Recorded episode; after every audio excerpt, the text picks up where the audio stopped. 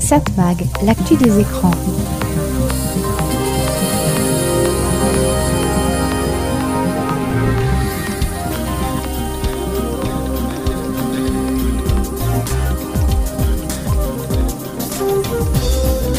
Hello, bonjour, très heureux de vous retrouver sur cette fréquence. C'est Serge Surpin qui vous propose, comme chaque semaine, Satmag. Satmag, c'est l'actu des médias, l'actu de la communication, l'actu des écrans. Au sommaire cette semaine, Blanche Gardin. Ah oui, elle a fait beaucoup parler. Hein. Elle a sorti des choses pas très sympathiques sur Jeff Bezos et sur son bouquet de vidéos à la demande de Prime Video. A-t-elle raison? D'ailleurs, justement, est-ce que Prime est un succès ou pas? On évoquera aussi Netflix, autre bouquet de vidéos à la demande qui va proposer dès ce mois de mai 2023 le dernier film d'Astérix. Euh, vraiment? Euh, mais vous pourrez pas le voir. Euh, non, mais c'est comme ça. Je vous expliquerai. Netflix, justement, Netflix est très rentable dans sa version avec publicité, plus rentable que leur version sans publicité. Là encore, ça demande quelques explications. Le Figaro, le Figaro qui se lance dans la radio et dans la télévision. Est-ce que c'est nouveau? Pas tant que ça. Et puis on évoquera évidemment les audiences de la télévision la semaine dernière, sans oublier l'histoire de la télévision racontée par notre ami Christian Dauphin. Satmag, l'actu des écrans. Paris, it's raining on a Saturday night, but it cannot keep me away from the sound. Holding my breath, cause my heart beats too loud. Flashing lights. On est heureux de retrouver Jane, son nouveau titre, Night Heights. By surprise. Like to falling on as the moon is on the rise. Maybe I'm dreaming, maybe I'm crazy, but I think I'm seeing what you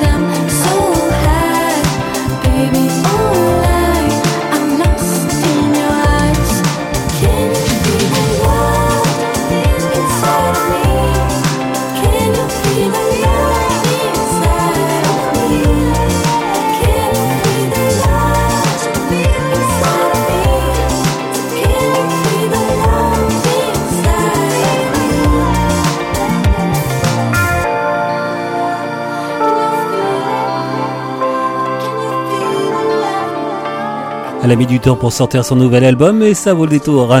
Le nouveau Jane, Night Rides. Satmag, l'actu des médias. Allez, avant de jeter un coup d'œil sur l'actualité des médias, on va faire un petit tour du côté de l'histoire de la télévision racontée par notre ami Christian Dauphin.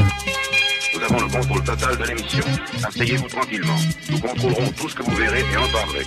Vous allez participer à une grande aventure et faire l'expérience du mystère avec La formidable aventure de la télé. Ce samedi 27 juin 1964 marque la naissance de l'ORTF, Office de la radiodiffusion et télévision française. Cette nouveauté est lancée sous l'égide du ministre de l'Information du président Charles de Gaulle, Alain Perfit. Nous voici réunis pour célébrer la naissance de l'Office de radiodiffusion télévision française. À la différence d'autres pays européens, comme le Royaume-Uni, la France maintient son contrôle sur la télé et refuse de voir des chaînes privées apparaître. En mai 1968, le RTF connaît les mêmes soubresauts que le pays avec les grèves et les manifestations. Pourtant, la police et l'armée reprennent possession des émetteurs occupés un temps par quelques syndicalistes. Mesdames, Mesdemoiselles, Messieurs, bonsoir. Demain mardi sera une journée capitale pour le retour de notre pays à la normale après trois semaines de conflits et de grèves. En août 1968, la plupart des journalistes sont virés en masse, y compris le jeune Michel Drucker ou encore Claude Darget, qui gagnera pourtant son procès contre l'ORTF pour licenciement abusif. Léon Zitrone, qui a préféré rester neutre et partir en vacances après les événements, sera sauvé mais devra longtemps traiter de patinage artistique, de quelques reportages judiciaires ou encore de courses hippiques avant de retrouver un poste de présentateur. Première donc Rock Épine, deuxième Tabriz ou Tony M, ici Vincennes, à vous le 102. En 1969, le président Georges Pompidou maintient le monopole de l'ORTF, mais son premier ministre Jacques Chaban-Delmas va un peu lâcher la bride de la télévision. C'est l'époque où Thierry Leluron débute sa carrière. Je suis en train de préparer un nouveau disque de mon récital à l'Assemblée nationale. Et pas d'accordion, pas encore. C'est je laisse ce soin à Valérie Giscard d'Estaing. Giscard, autre cible préférée de l'imitateur, est justement élu président de la République en mai 1974. Aussitôt, l'ORTF est démantelé et donne naissance à TF1, Antenne 2 et FR3, mais les chaînes privées sont toujours interdites. La série Les Saintes Chéries arrive sur l'antenne de la première chaîne en noir et blanc le samedi 11 décembre 1965. Cette comédie met en scène les histoires d'une famille parisienne moderne. La jolie maman qui travaille est jouée par Micheline Prel, le papa est interprété par Daniel Gélin. Et on retrouve de pittoresques personnages incarnés par Marthe Mercadier, Jean-Yann, Jacques Higelin, Jackie Sardou, Gérard Rinaldi, Daniel Prévost, Romain Bouteille ou encore Rufus. Voilà, merci de votre attention et...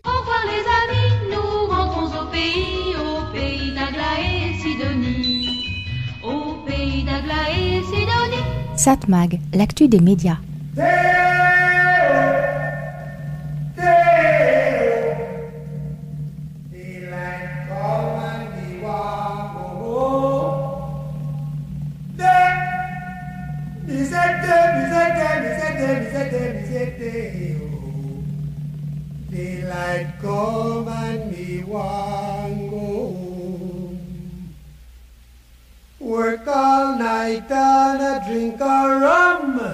Daylight come and we want go home. Stack banana till the morning come. Daylight come and me want go home. Come, Mr. Tallyman, tally me banana.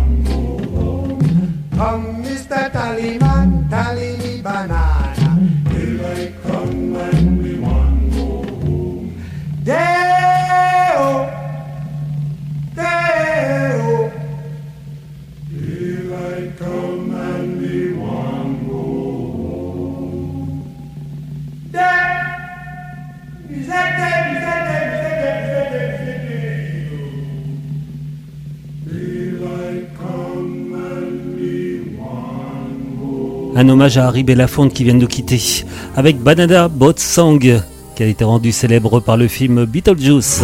Satmag, l'actu des écrans. Allez, comme chaque semaine, on va jeter un coup d'œil sur les audiences de la télévision. La semaine dernière, des chiffres mesurés par médiamétrie et analysés en collaboration avec nos confrères de Satellifax. Ce qu'on remarque d'abord, c'est que TF1 et C8 sont les chaînes qui ont le plus progressé. 3h19, c'est le temps en moyenne que vous passez devant votre écran de télévision. C'est 7 minutes de moins par rapport à la semaine dernière, mais c'est 15 minutes de moins par rapport à la même semaine en 2022. Il est vrai, c'était une semaine marquée par l'élection présidentielle. TF1 signe la plus forte hausse de la semaine, 18,5% de part d'audience. Toutes les cases sont en progression. À noter les bons résultats de Ici tout commence et Demain nous appartient. La plus forte progression revient au prime time, notamment grâce à Colanta qui a été vu par 3 800 000 téléspectateurs, The Voice 3 millions 7 ou encore le film Radin 4 millions. Et pourtant le film n'est moyen. Enfin bon, ça c'est une autre histoire. France 2 stable 14,7%. Le prime time a vu 4 soirées en hausse. Mardi, la pièce de théâtre Fallait pas le dire a été vue par 2 400 000 téléspectateurs. Vendredi, n'oubliez pas les paroles, 1 900 000 téléspectateurs. Et dimanche, le film Les filles du docteur March, 2 700 000 téléspectateurs. France 3, 9,1% de part d'audience, une progression de 0,2 points. La chaîne progresse sur toutes les cases, mais surtout en journée, avec ses jeux de l'après-midi qui regagnent une partie de terrain perdu la semaine précédente. Le 19-20 régional et le 19-20 national ont bien fonctionné et font légèrement progresser l'audience de l'Access. Le prime time gagne 0,2 points grâce à 5 soirées en hausse, donc sur France 3, dont le jeudi avec le téléfilm Peur sur la base, 2 800 000 téléspectateurs. Dimanche, le retour des enquêtes de Méran-Combé rassemble en moyenne 2 700 000 téléspectateurs. M6, 8,4% de part d'audience, une petite baisse de 0,2 points. La journée est en retrait du fait, entre autres, de l'évolution de la quotidienne. Tout peut arriver car il a perdu du terrain. L'access s'érode également avec le château de mes rêves qui a vu quelques téléspectateurs de moins et la meilleure boulangerie de France, pareil. Du côté du prime time, une hausse pour Pékin Express compensée par le recul de zone interdite. France 5, 3,5% de part d'audience, une petite baisse de 0,3 points pénalisée donc par son prime time. Arte est également en retrait, 2,9% de part d'audience, moins 0,2 points. Dans ce que l'on appelle l'agrégat TNT, autrement dit les chaînes qui sont apparues sur le Herdien à partir de 2005, C8 retrouve sa première place grâce à une progression de 0,5 points. Elle est à 3,3% de part d'audience. Nettement devant TMC qui lui est à 3% de part d'audience en baisse de 0,1 point. W9, 2,4% de part d'audience, stable en baisse, une petite baisse de 0,1 point. Si on regarde les évolutions, donc on va résumer. C8 est la chaîne qui a le plus progressé, c'est une belle progression de plus 0,5 points. TF1 plus 0,4 points. À l'inverse, France 5 est la chaîne qui a le plus perdu cette semaine, moins 0,3 points. Les résultats par groupe, France Télévisions, hors chaîne d'info, qui je vous le rappelle ne sont mesurés qu'une seule fois par mois. Donc France Télévisions, 27,3% de part d'audience, une petite baisse de 0,1 point, ça va. Groupe TF1, 24,6% de part d'audience, une progression de 0,3 points. M6, 13,5%, une baisse de 0,3 points. Voilà, c'était donc les audiences de la télévision la semaine dernière pour la période du 17 au 23 avril. Des chiffres mesurés par médiamétrie et analysés en collaboration avec nos confrères de Satellifax. Satmag, l'actu des écrans. Où sont tes yeux? Il fera nuit dans une heure ou deux. Dans les rues orangé et le froid. Oh, je te cherche nuit et jour sans cesse, comme un secret. Ouh, ton visage céleste? Qui part, qui reste,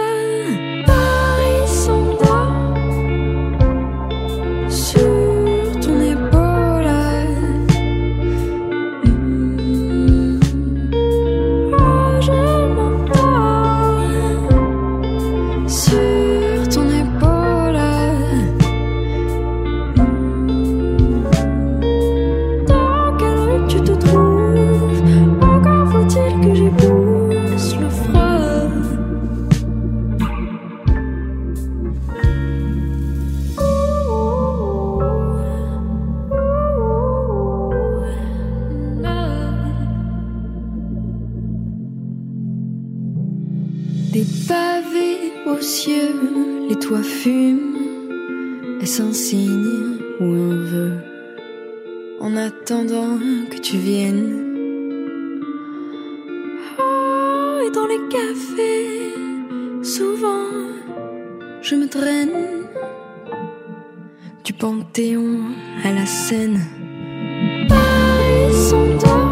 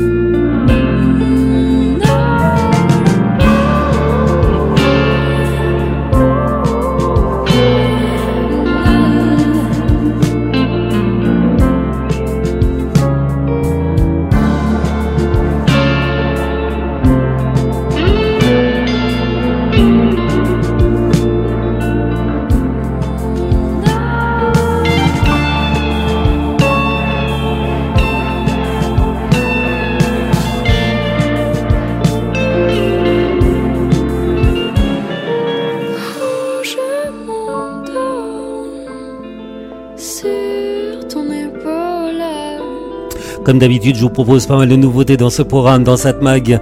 On commence avec Césarée, Paris s'endort. Satmag, l'actu des médias.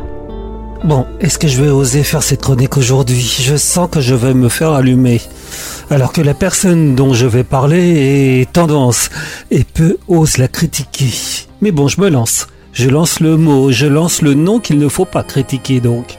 Blanche Gardin. À moins de ne pas être présent sur les réseaux sociaux, à moins de ne pas lire la presse, pas un titre qui ne parle pas d'elle.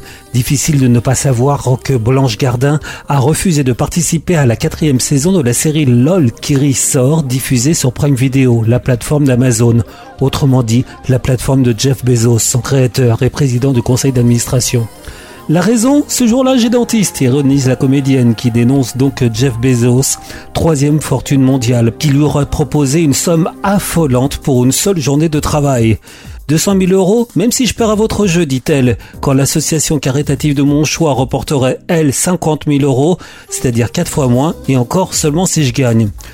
Ça me gêne de toucher une somme affolante de la part d'une entreprise qui ne paye pas ses impôts en France, qui utilise la main-d'œuvre des camps de concentration ouïghours, qui détruit des emplois en France et dont les employés ont des conditions de travail indignes, et dont enfin la plateforme pousse à ne plus aller au cinéma et à mater des séries chez soi.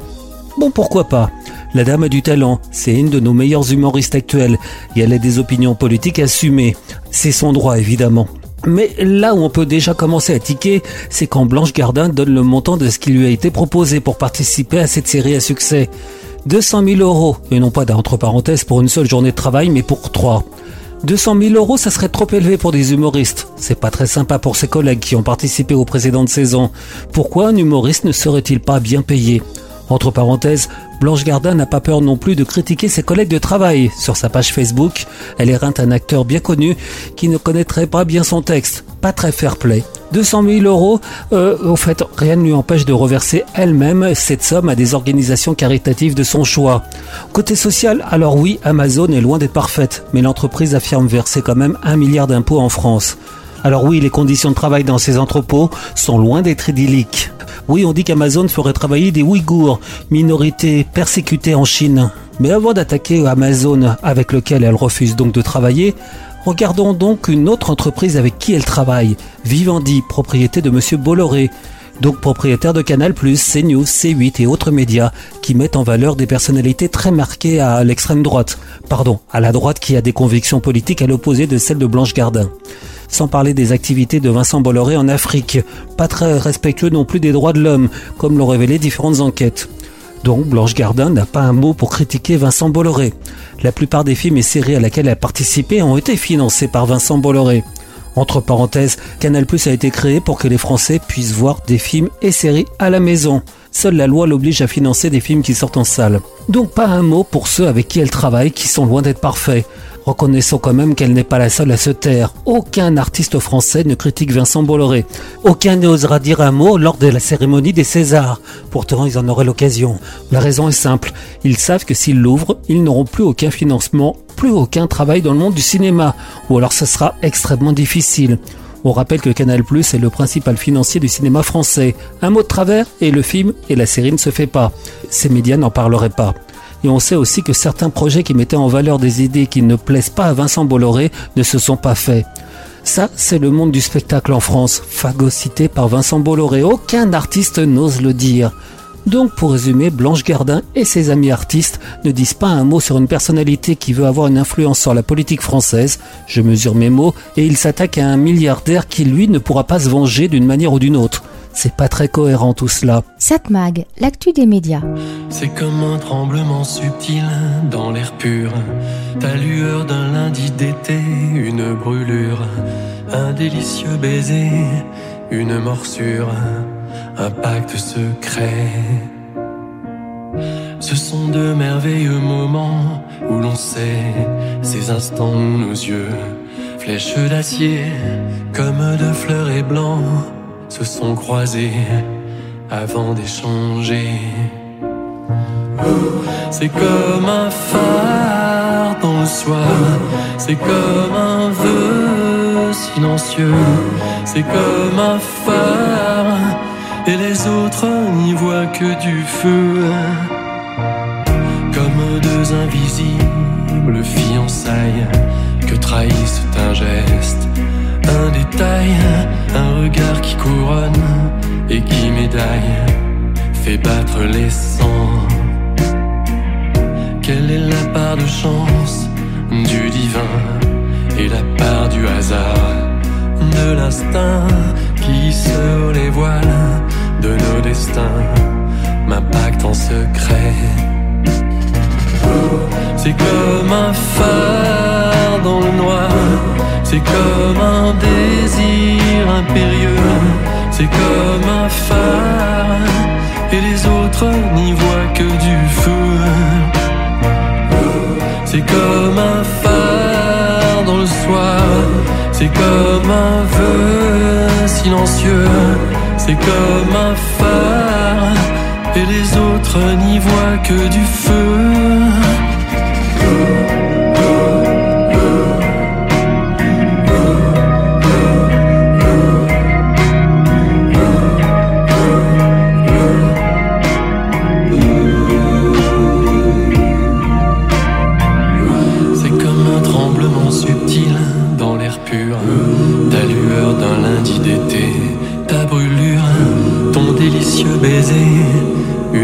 Morsure, un pacte secret. C'est comme un phare dans le noir, c'est comme un désir impérieux, c'est comme un phare, et les autres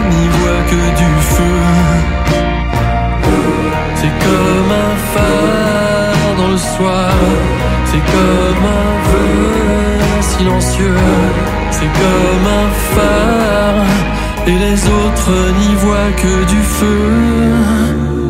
Étienne Dao, le phare. Satmag, l'actu des écrans. Bon, j'aurais voulu ne pas revenir sur le sujet que je vais une fois de plus aborder, mais disons que j'ai écouté une chronique média sur une radio publique connue, la radio la plus écoutée de France, et j'ai été surpris par les propos tenus par la journaliste au sujet de Jeff Bezos, le patron d'Amazon.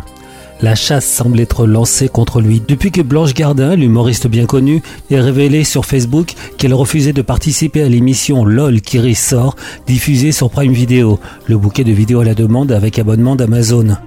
Elle dénonçait le salaire qu'on lui aurait proposé, plus de 200 000 euros, montant qui a d'ailleurs bien étonné plusieurs participants aux précédentes saisons, euh, qui affirment avoir reçu beaucoup moins. Participants qui, comme je l'avais dit ici, euh, ont assez mal pris le fait que Blanche Gardin donne leur salaire, leur salaire éventuel.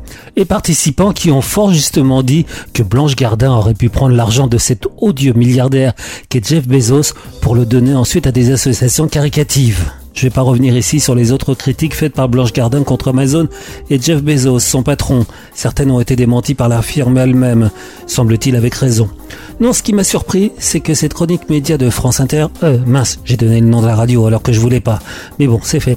La journaliste affirme donc que le bouquet Prime Video est loin d'être un succès. Elle dit cela alors que Prime Video est la seconde plateforme la plus populaire dans le monde, derrière Netflix. Et elle oublie que Prime est la plus utilisée aussi dans pas mal de pays, dont les États-Unis et le Canada. Mais ça serait tout sauf un succès. La série Le Seigneur des Anneaux, seuls 37% des abonnés l'auraient regardé en entier, selon une journaliste, alors qu'elle aurait coûté 4 fois plus cher que la dernière saison de Game of Thrones diffusée sur HBO. Quand on voit le résultat d'ailleurs, bon, Euh, c'est possible, mais c'est pas certain. D'une part, les chiffres d'audience d'Amazon ne sont pas publics et les estimations publiées ne sont pas fiables. D'ailleurs, aucune plateforme ne le fait. Dans les éventuels communiqués de presse, on ne sait pas si les audiences annoncées sont pour la série entière, pour un épisode ou pour une partie de l'épisode. Et si c'est une partie, au bout de combien de temps les spectateurs sont pris en compte? C'est du déclaratif et rien n'est fiable. Mais d'ailleurs, ça doit changer, en tout cas en France, car certaines plateformes comme Netflix ou Disney ont lancé une version avec publicité, et les annonceurs ont besoin de chiffres fiables. En France, Médiamétrie va sortir prochainement les audiences, avec l'accord des plateformes ou pas. Autre point contestable dans la chronique de ma consoeur, Prime n'aurait pas trouvé sa série phare, contrairement aux autres grandes plateformes. Là encore, tout dépend d'où viennent les chiffres. Si je prends le classement hebdomadaire publié par le Parisien, on a généralement une ou plusieurs séries Prime dans le top 10. Sans parler que la journaliste cite des séries d'Apple TV, dont le nombre d'abonnés est très faible, 40 millions dans le monde, 5 fois moins que Prime estimé à 200 millions. Quant à Netflix, c'est plus de 230 millions. HBO Max, la plateforme qui a lancé Game of Thrones, ce serait une plateforme à succès alors qu'elle n'a que 81 millions d'abonnés, soit moins de la moitié de Prime. Donc un échec dénoncé qui n'en est pas vraiment un. En plus, ce qui importe aussi pour une série, c'est pas forcément le nombre de foyers qui l'ont regardé, mais le nombre de foyers qui se sont abonnés pour regarder la nouvelle série. Enfin, ma consoeur dit que Prime n'aurait reçu aucun Golden Globe pour ses films et séries. Eh bien c'est faux. Prime en a reçu plusieurs dont un Golden Globe pour la série Borat 2 et plusieurs autres pour la fabuleuse Miss Maisel.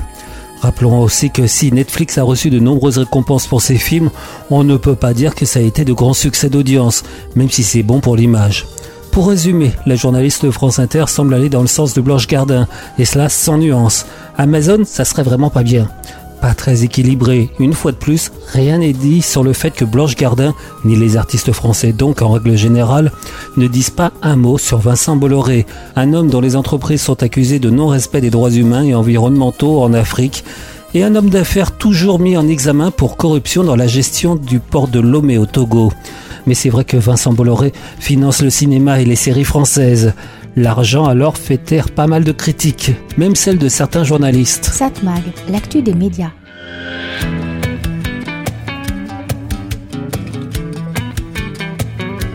Le duo Rodrigo et Gabriela.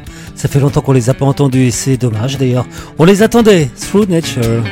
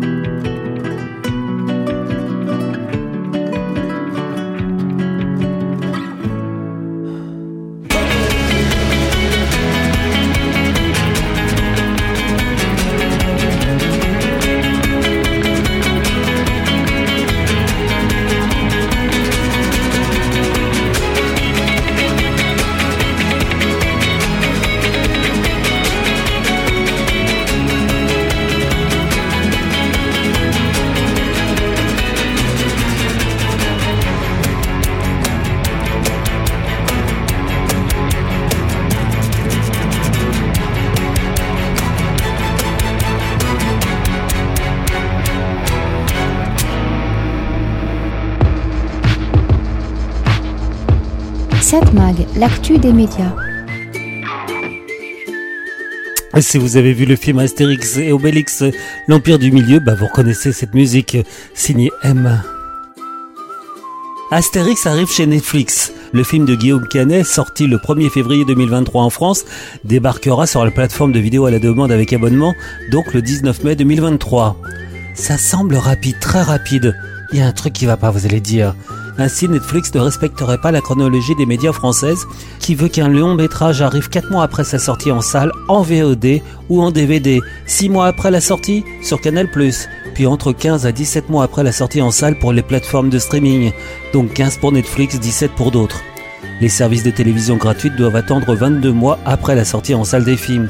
Alors oui, donc Netflix va proposer ce film dès le 19 mai à ses abonnés. Oui, Netflix a préacheté le film, donc il a la priorité pour le proposer sur sa plateforme, mais ceci n'explique pas cela. Mais attendez, il y a un truc que je vais préciser. Allez, je vais peut-être relever le suspense. Ce que je viens de vous dire est vrai, et c'est faux. Je joue avec vous. Netflix va proposer Astérix et Obélix l'Empire du Milieu à ses abonnés partout dans le monde, ou presque, mis à part quelques pays, comme la Suisse, l'Allemagne, la Pologne ou encore la Grèce. Et donc la plupart des abonnés Netflix dans le monde pourront profiter de ce film. Il faut dire que Astérix est une franchise cinéma qui plaît assez à l'international. Alors qu'en France, on a été assez loin du succès euh, escompté. Environ 4 500 000 téléspectateurs. Euh non, 4 500 000 spectateurs. Je suis un peu déformé. Les producteurs et réalisateurs pensaient pouvoir faire plus, beaucoup plus. Oui, mais après un assez bon démarrage, la sauce est vite retombée. Il faut dire que la critique a été particulièrement mauvaise. Très mauvaise? Trop? Euh, Certains se sont posé la question. Il est vrai que critique et comédie en France, ça fait pas vraiment bon ménage. Cela dit, le film Alibi.com numéro 2 a lui été assez bien accueilli par la presse et par le public. Donc mauvaise critique pour Astérix euh, En fait, euh, pas tant que ça.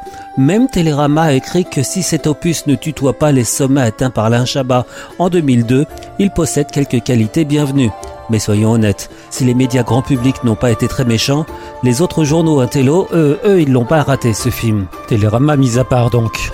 Mais une comédie peut quand même réussir malgré de mauvaises critiques. Mais on remarque que la moyenne des critiques du public, que l'on peut trouver sur le site Allociné, n'est pas vraiment terrible. Si c'était la moyenne que j'aurais trouvée pour un restaurant sur TripAdvisor, bah, j'y serais pas allé. En France, donc, on est loin du box-office de la version Shabbat qui avait dépassé les 14,5 millions d'entrées. Mais c'est grosso modo la moitié pour le film de Canet. C'est pas si mal. D'autres Astérix s'en fait beaucoup moins. Le domaine des dieux ainsi avait atteint seulement 3 millions d'entrées. Avec les entrées à l'étranger, soit plus de 2 500 000, on va atteindre le point d'équilibre, soit les 7 millions au total. On aurait pu faire mieux, ça aurait pu être pire. A noter qu'Astérix aura droit très prochainement à une série animée qui sortira aussi sur Netflix, 4 épisodes signés Alain Chabat. Bon, je termine cette chronique en disant que oui, le film Astérix et Obélix, l'Empire du Milieu, va sortir en mai 2023 sur Netflix, mais pas en France. Euh, chez nous, il faudra attendre donc plus longtemps, 15 mois pour Netflix. Euh, par contre, pour Canal+, ça devrait arriver plus rapidement, un peu plus de 6 mois après sa sortie en salle. Euh, mais cela dit, certains vont peut-être tricher et utiliser un VPN pour faire croire qu'ils sont dans un autre pays pour voir le film. À vérifier, enfin, si l'envie vous en vient. Satmag, l'actu des écrans. Ta folie, au contraire, c'est ce qui te rend humain. La vie est en colère, on se le disait, gamin. Pour moi, t'es comme un frère. Tous les deux, on ne fait qu'un sur les chemins d'hier. Ce refrain, ils sont fous ces humains. Ils sont fous ces humains. Ils sont fous ces humains. Fous, fous, fous, fous. Ils sont fous ces humains. Ils sont fous ces humains. Ils sont fous ces humains. Fous, veut écrire son histoire. Il suffira d'attendre qui voudra y croire. Dans les tours de béton ou dans les tours d'ivoire Les chemins se croisent et sont contradictoires. On trouve des vrais frères de combat Comme si le destin l'avait écrit. Dans tous les cas il y aura que l'amour qui nous sauvera. Et je suis tombé dedans quand j'étais petit. Ils sont fous ces humains. On a mis le monde à l'envers. Ils sont fous ces humains. On a les pieds sur terre. Ils sont fous ces humains. Fous, fous du gâteau. C'est pas où la paix, j'ai raté le panneau. Faut de la lumière, même en hiver. Il serait temps que l'humain change une espèce d'animal étrange obsédé par les différences qui le séparent de l'essentiel. Il voudrait mener la danse, il veut effacer les distances qui donnera les évidences à ces questions existentielles. Depuis la nuit des temps, on essaie d'avancer sans fond. Dans tous les cas, on retient jamais les défaites mais les victoires. On casse et on répare, on s'arrête, on repart, on rêve d'autre part. Tant qu'on s'aime, c'est pas trop tard.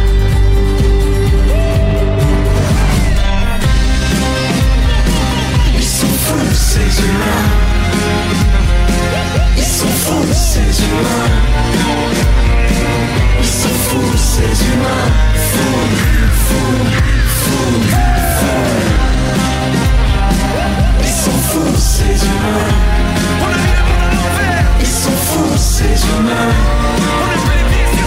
Ils sont fous ces humains.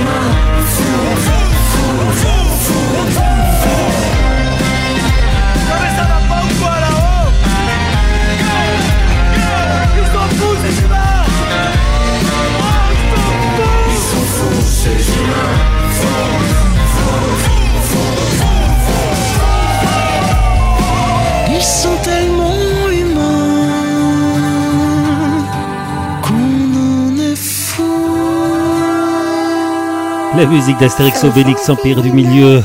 Ils sont fous ces humains. Signé M avec Big Flo et Oli. Satmag, l'actu des médias. Bon, on va parler aujourd'hui de Netflix. Il n'y a pas si longtemps, certains en étaient presque à enterrer ce service de vidéo à la demande. Oui, d'accord, son usage a explosé pendant la pandémie et le confinement, mais cette belle époque semblait terminée. On va ressortir, on va aller voir nos amis, on va aller au cinéma, bouger, on n'a plus besoin d'un tel service. Et en plus, pas mal de grands studios ont enlevé leurs films ou séries de Netflix. Et ils tentent de les distribuer eux-mêmes. La plupart des pseudos experts se sont plantés. Oui, 2022 a été une année qui n'a pas été comme les autres pour Netflix. Mais peut-on dire comme certains qu'elle a été une année difficile? Netflix a certes moins progressé que les autres années, mais le service est toujours rentable. Et ça, aucune autre plateforme de vidéo à la demande avec abonnement ne peut afficher des résultats positifs. À tel point que de grands studios comme Disney, qui misaient plus sur leur propre plateforme que sur les salles de cinéma, commencent à changer d'avis. Retour au bercail, en salle, et puis les œuvres passeront ensuite sur sa plateforme. Entre parenthèses, c'est pas la première fois que je le dis, est-ce réellement une bonne idée pour Disney et d'autres grands studios que de contrôler eux-mêmes leur plateforme plutôt que de vendre les programmes à Netflix? D'un côté, vendre à Netflix, c'est être certain de gagner de l'argent. De l'autre, avoir sa propre plateforme, c'est être certain de perdre de l'argent pendant pas mal de temps avant d'avoir l'espoir d'en gagner un peu plus tard. À la rigueur, Disney aurait pu demander à Netflix de créer une option Disney sans avoir à gérer les abonnements ce à quoi semblent se diriger d'ailleurs d'autres grands studios qui sont désormais en option chez Prime Video ou MyCanal, voire même Apple qui vient de signer un accord de distribution avec Canal+. Mais donc Netflix, devant le ralentissement des abonnements constaté en 2022, ses dirigeants ont vite réagi, d'abord en pensant limiter le partage des codes. C'est pas encore généralisé, mais de plus en plus, il sera mis en place des mesures qui pourraient être efficaces et générer plus de revenus. En gros, on serait soit obligé de prendre un nouvel abonnement, soit payer pour partager des codes. Autre mesure lancée, l'abonnement moins cher, mais avec publicité. Qui aurait dit cela il y a quelques temps Bon d'accord, c'est pas gratuit, mais c'est moins cher si on accepte la publicité. Dans un premier temps, ce type d'abonnement ne permettait d'avoir qu'une seule image de moindre qualité et un seul écran en même temps. Mais surprise, même si pour l'instant il y a relativement peu de foyers qui ont choisi cette formule, 10 à 20 millions sur les plus de 232 millions au total que compte Netflix, mais le groupe californien a constaté que l'abonnement avec publicité lui rapporte plus aux États-Unis que l'abonnement standard. Mieux, très peu d'abonnés existants basculent vers cette offre moins coûteuse. À tel point que Netflix ne met plus en valeur sur son site l'abonnement de base sans publicité, pourtant plus cher que celui avec pub et l'abonnement avec pub passe en haute qualité avec deux utilisateurs simultanés. Ça devient très intéressant. Cela dit, pour l'annonceur, est-ce vraiment intéressant? Les abonnés Netflix généralement utilisent en même temps un second écran pour regarder par exemple TikTok. On peut penser que pendant la publicité, les internautes regarderont leur téléphone au lieu de subir la publicité. Quoi qu'il en soit, la pub devrait représenter 10% du chiffre d'affaires de Netflix et elle devrait progresser très rapidement ce qui impose, entre parenthèses pour Netflix, de mieux mesurer son audience. En France, Médiamétrie y travaille.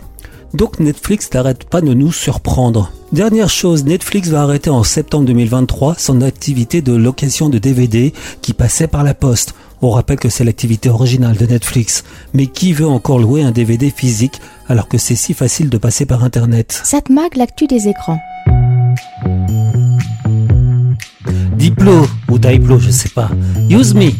Are you the brutal heart? Are you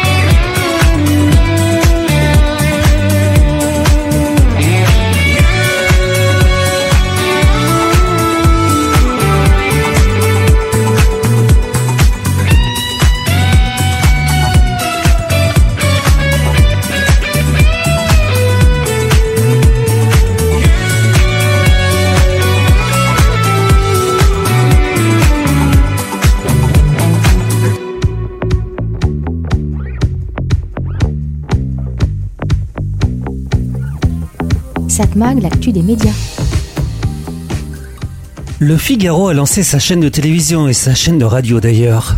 La radio est diffusée en DAB+, radio numérique terrestre et cela sur trois régions, Île-de-France, Nice et Marseille.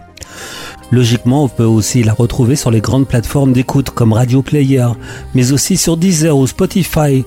Par contre, étonnamment pas sur les plateformes comme TuneIn ou Radio.fr. La télévision est émise sur le canal 34 de la TNT en Ile-de-France. Une nouvelle chaîne locale donc, alors qu'on sait que, à part quelques exceptions, comme les locales de BFM, l'audience est loin d'être exceptionnelle. Logiquement, comme presque toutes les chaînes de télévision locales, on peut trouver la chaîne de télévision Figaro TV un peu partout sur les box des opérateurs internet. Cela dit, pas évident de trouver la chaîne sur les box, relayée en fin fond de la liste des chaînes au-delà des canaux 100, 200, 300 et même encore plus loin. La chaîne est aussi présente sur le site du Figaro. Euh, là, il faut bien chercher car elle n'est pas vraiment mise en évidence. Bon, ça peut peut-être changer. Du côté de la radio, ça va. On la trouve plus facilement sur le site du Figaro. Figaro qui s'est associé à Secom, une société experte dans l'édition et la distribution de programmes audiovisuels, dont le Figaro détient aujourd'hui 38,5% du capital. Secom, c'est un éditeur de chaînes comme Télémélodie ou Mélodie Radio, Maizen TV ou encore Muséum TV. Mais Secom est aussi le co-éditeur de BFM Grand Et BFM Littoral. À première vue, il paraît étonnant que Secom puisse travailler en même temps avec BFM et le Figaro, puisqu'on aurait tendance à penser que sur le papier, les deux projets pourraient être en concurrence. Et pourtant non, le Figaro Télé ne fait pas d'informations en continu, pas de journaux télévisés. Le problème est donc résolu, pas de concurrence frontale. Le but donc du Figaro est de ne surtout pas faire une chaîne d'information, ni une chaîne généraliste, ni une chaîne d'affrontement. Hein, euh, suivez le regard. Justement, le contenu de la radio et de la télévision, qui sont très proches, sont sans surprise. Ils reprennent déjà des contenus connus par ceux qui suivent l'activité du journal. Depuis 2017, Le Figaro propose en ligne un certain nombre de programmes en podcast. Et la radio et la télévision ne font que reprendre ces productions déjà existantes, en musclant la programmation. Donc si j'ai bien compris, Le Figaro fait l'inverse de ce qui se fait généralement. En temps normal, les chaînes de télévision mettent en ligne des programmes en replay en vidéo à la demande. Euh, là, c'est l'inverse. On crée une chaîne à partir de podcasts et de programmes en ligne. Ce que fait le Figaro est donc étonnant, faire de la radio ou de la télévision. Oui, le groupe en a les moyens, ils ont des journaux bien suivis, leurs sites et applis font partie de ceux qui sont les plus consultés en France, mais alors qu'au départ, dans les années 80, les grands journaux avaient pensé faire de la radio ou de la télévision, ça n'a jamais été vraiment une réussite. Ça a terminé par des émissions coproduites, très souvent avec des chaînes d'information. Aujourd'hui, les rares groupes de presse qui se sentent impliqués dans l'audio et la vidéo font plus de la radio, plutôt musical d'ailleurs, pas vraiment basé sur l'information. Avec le Figaro, on a un modèle qui semble inédit. À noter que la chaîne du Figaro sur YouTube, qui reprend les mêmes programmes, a 519 000 abonnés. C'est beaucoup et pas beaucoup. Et les vidéos sont vues en moyenne par quelques milliers d'internautes. Seuls 4 dépassent les 10 000 vues. Bon, que penser de cette initiative du Figaro? Pourquoi pas? Les journalistes du Figaro peuvent vouloir se faire plaisir, mais est-ce rentable? Est-ce l'avenir? C'est à voir. Satmag, l'actu des médias. Say I'm the one you want and need. You're trying to chase me. Don't wanna be alone, but that's the only thing I know. How can you pretend to never hurt yourself or leave me? I'm running away, feels like I'm wasting all my years. If I learn to give you my all before I die,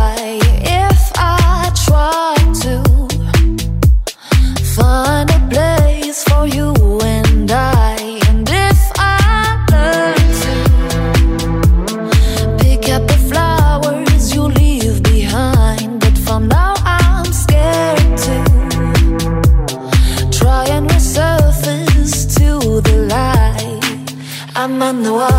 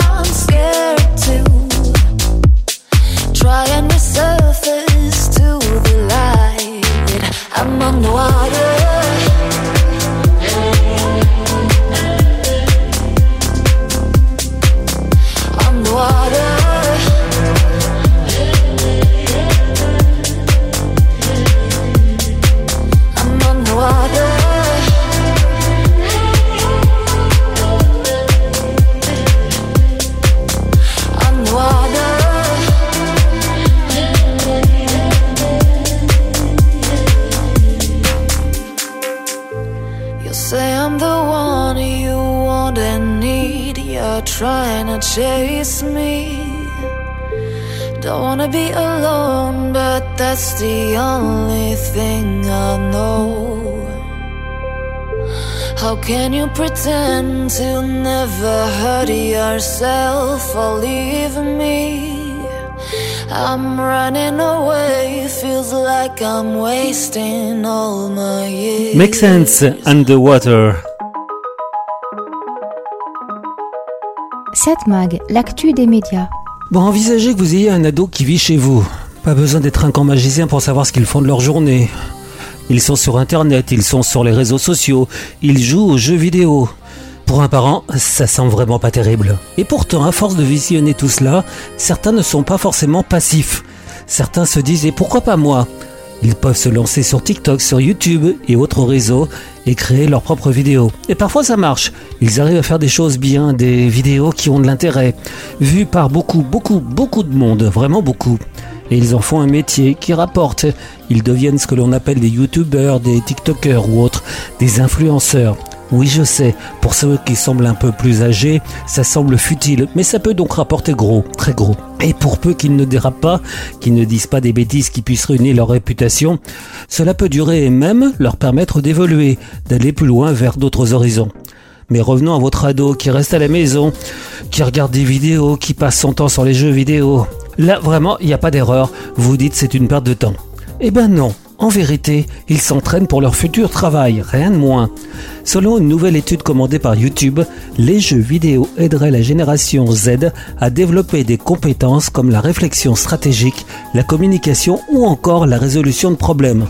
La génération Z se définit essentiellement comme les personnes nées entre 1996 et 2012. Des personnes qui aujourd'hui ont une vingtaine d'années et nombre d'entre elles commencent à entrer dans le monde du travail. Cette génération va représenter 27% de la population active mondiale d'ici 2025. Et selon les études, cette génération est non seulement plus anxieuse lorsqu'il s'agit d'envisager son parcours professionnel, elle manque généralement de confiance en ses compétences et en son rôle sur le lieu de travail.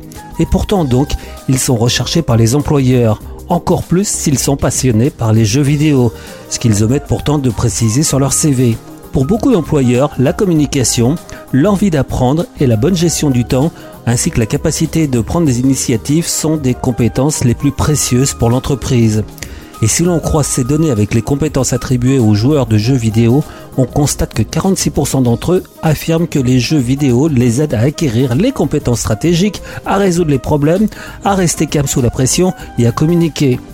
L'enquête a révélé également que 60% des joueurs de jeux vidéo affirment que le fait d'échanger avec d'autres joueurs sur des plateformes telles que YouTube ou TikTok les aide à communiquer avec plus d'assurance, une compétence très prisée par les recruteurs. La bonne nouvelle, c'est que la plupart de ces compétences donc sont aisément transférables, de sorte que ceux qui recherchent à gagner de l'argent via une voie moins traditionnelle peuvent également en bénéficier. Donc parents, soyez optimistes et poussez vos ados à jouer en ligne. C'est bon pour leur avenir. Qui l'eût cru?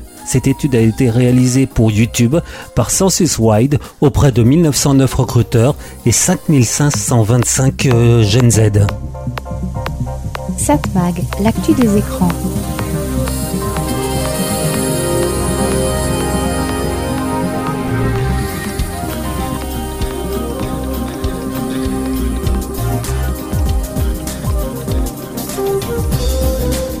Et bien voilà, c'est terminé. C'était Satmag, c'était Serge Surpin qui vous proposait, comme chaque semaine, toute l'actu des médias, l'actu de la communication, l'actu des écrans. Je vais vous laisser dans les mains de nos amis programmateurs de cette fabuleuse radio que vous écoutez et on se retrouve dès la semaine prochaine. Oui, ne bougez pas, vous allez voir, vous allez entendre des choses euh, extraordinaires. Oui, j'en suis certain. Euh, si, si, oui, euh, juste une remarque. Il y a des auditeurs qui, je l'espère, ne pourront pas m'écouter la semaine prochaine. Oui, c'est vraiment assez exceptionnel, pour une fois que je vais le signaler. Ce programme est aussi diffusé sur la voie d'Ambroise Paré, la radio de l'hôpital Ambroise Paré à Boulogne. Alors il est évident que ceux qui nous écoutent, bah, j'espère qu'ils vont sortir vite, très vite de leur chambre et vont pouvoir profiter de l'air extérieur, vont pouvoir bouger. Oui, euh, voilà, c'est des moments pas très agréables à passer, mais je suis certain que ça va aller mieux. Donc, à part les auditeurs de la voix d'Ambroise Paré, pour tous les autres auditeurs, on se retrouve la semaine prochaine, toujours sur cette fréquence. À la semaine prochaine, bye bye.